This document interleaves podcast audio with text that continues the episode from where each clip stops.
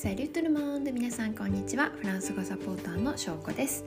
このチャンネルではパリだけじゃないフランス語圏の生活やフランス語語学について楽しくゆるくお届けしています。フランスや語学に興味がある方海外移住しているこれからしてみたいなという方などとラジオを通して交流できたら嬉しいです。はい皆さんいかがお過ごしでしょうか、えー、私がね今いる地域は今日は一日中雨のようでもう天気予報も100%雨。朝からずっと雨が降っておりますので、まあ、今日はね一日ちょっと家におとなしくいて、まあ、仕事したり勉強したりしようかなと思っております。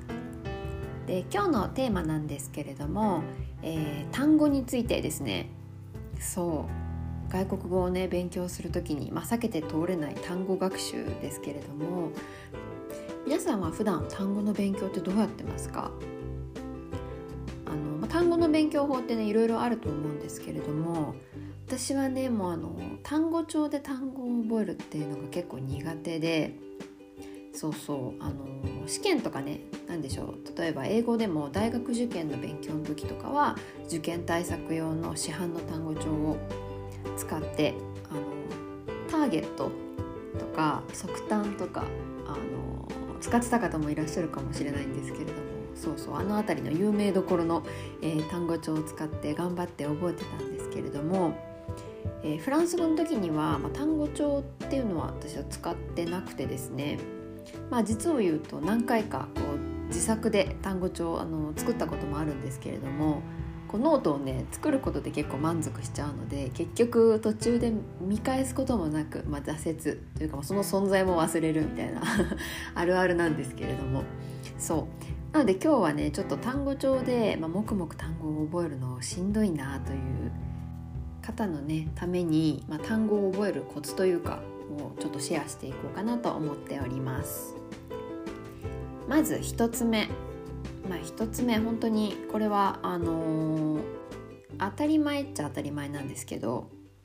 とにかく何回も調べるということです。そうあの分からないね単語に遭遇する時って大体皆さん辞書とか、まあ、ネットとかで調べたりすると思うんですけどこれをねもうとにかくひたすら何度も繰り返します。で、まあ、普通ね人間って1回では覚えられないのでそれは本当に当たり前なのでもうとにかく忘れたら何回でも調べる、うん、でこうやって繰り返していくうちに、まあ、いつの間にかねあの記憶に定着します。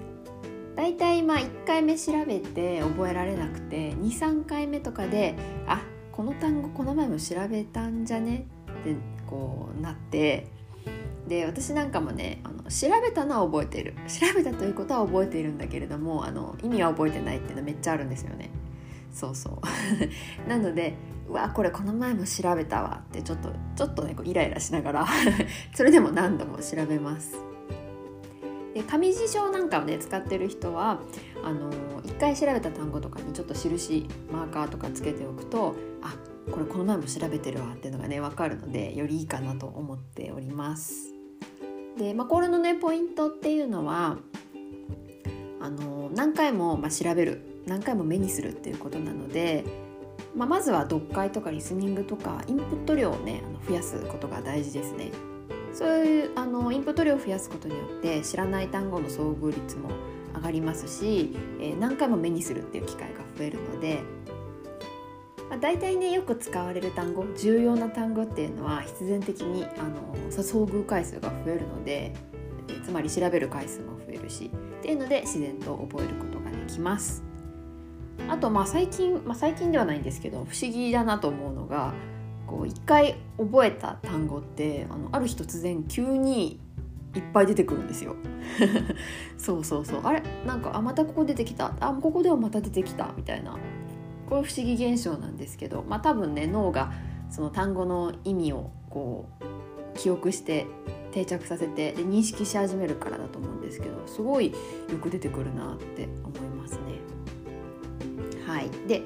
2つ目なんですけれどもこれはですね、えー、例文や文脈で覚える、うん、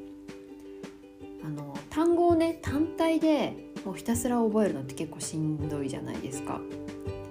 あとはあの単語帳とかねフラッシュカードを作る場合って結構フランス語で日本語訳をつけてって覚えることが多いと思うので、まあ、実際じゃああの自分が会話の中で使おうと思ってもなかなかね思うようにパッて出てこないと思うんですね。でそういう場合は、まあ、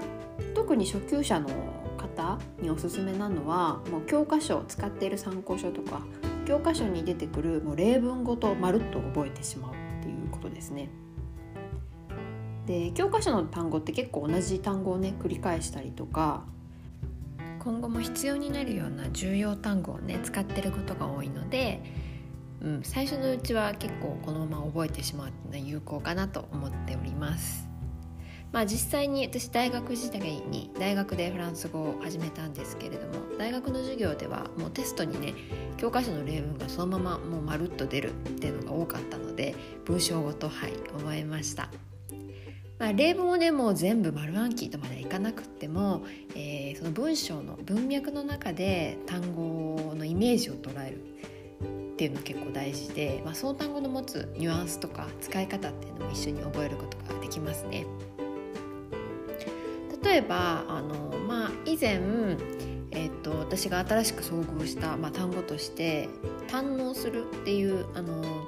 動詞ス「スレガレ」っていう単語があるんですけど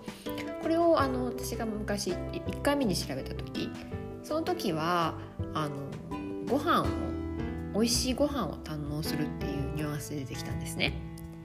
でそれが2回目の時にそのその同じ動詞に遭遇した時に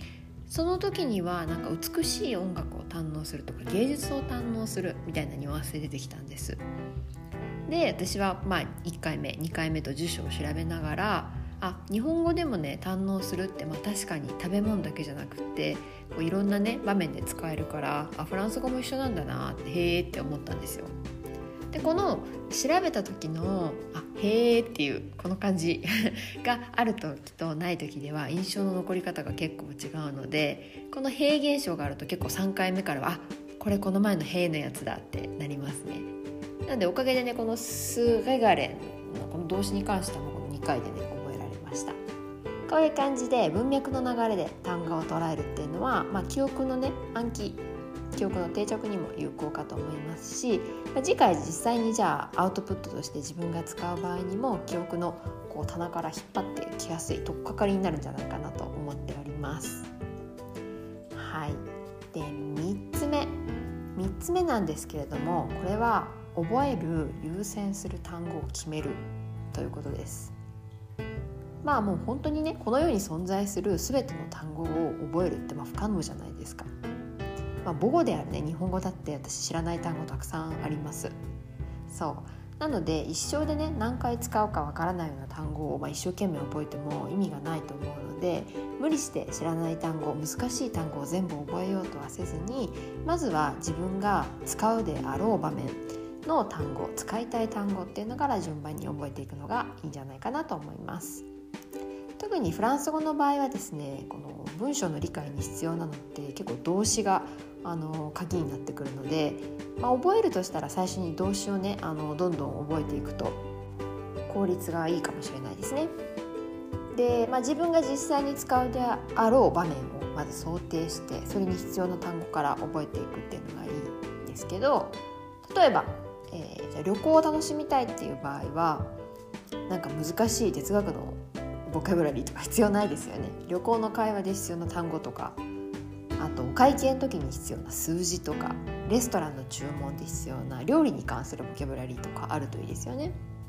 あとはフランス人のじゃあ友達を作りたいっていう場合はじゃあそう一緒に話をするために話をつなげていくために自分の自己紹介に必要なボキャブラリーとか自分の興味関心がある内容趣味についてのボキャブラリーなんかがあると話がね弾むんじゃないでしょうか。あとは仕事で使いたいっていう場合は自分の専門分野に関する単語を覚えるっていうのもいいですね。まあ、どちらにしろあのこちらもね単語を覚えていくっていうのにはとにかく遭遇率を上げるっていうのが重要なのでそういった覚えたい場面とか覚えたい分野に関するインプットをたくさん行っていくのがいいんじゃないかと思います。はいっていうのでここまでで、えー、と3つ今日お話ししたんですけれども、えー、まだね続きます続くんですけれどもあとまだ3つあるのでちょっとこれはね次回に引っ張ろうかなとはい無駄に引っ張ろうかなと 思います。というわけで一旦今日はここまでとなります。はい何かね少しでも参考になれば嬉しいです。それでは、えー、今日の配信はここまでです。最後までお付き合いいただきありがとうございました。最新のお知らせや私が主催するフランス語サークルコースタディフランセ入会の詳細は、えー、LINE 公式にて配信しています。よろしければお友達登録していただけると嬉しいです。質問やテーマのリクエストなどコメントやメッセージもお待ちしています。ではまた次の配信でお会いしましょう Merci d'avoir écouté cet épisode. Je vous souhaite une belle journée et à bientôt. thank you